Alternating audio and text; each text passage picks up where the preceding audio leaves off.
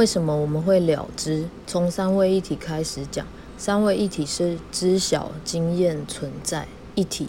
光是知晓不够，必须在物质层面实际经验了，才会成为存在。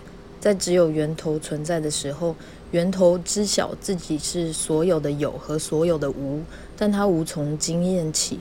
所以源头创造了有来对比无，也因为先有了这个，再有了那个，所以时间的概念出现了。源头也按照自己的样子创造了人类，人类负责在物质层面中去经验。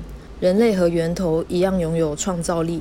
并且可以自由选择要从爱或从恐惧创造。没错，恐惧也是被创造出来对比爱。而人类要如何知晓自己就是源头？当他们已经了知了呢？所以人类会从遗忘开始，重新了知，知晓自己是源头，去重新经验这一切，这一切才会存在。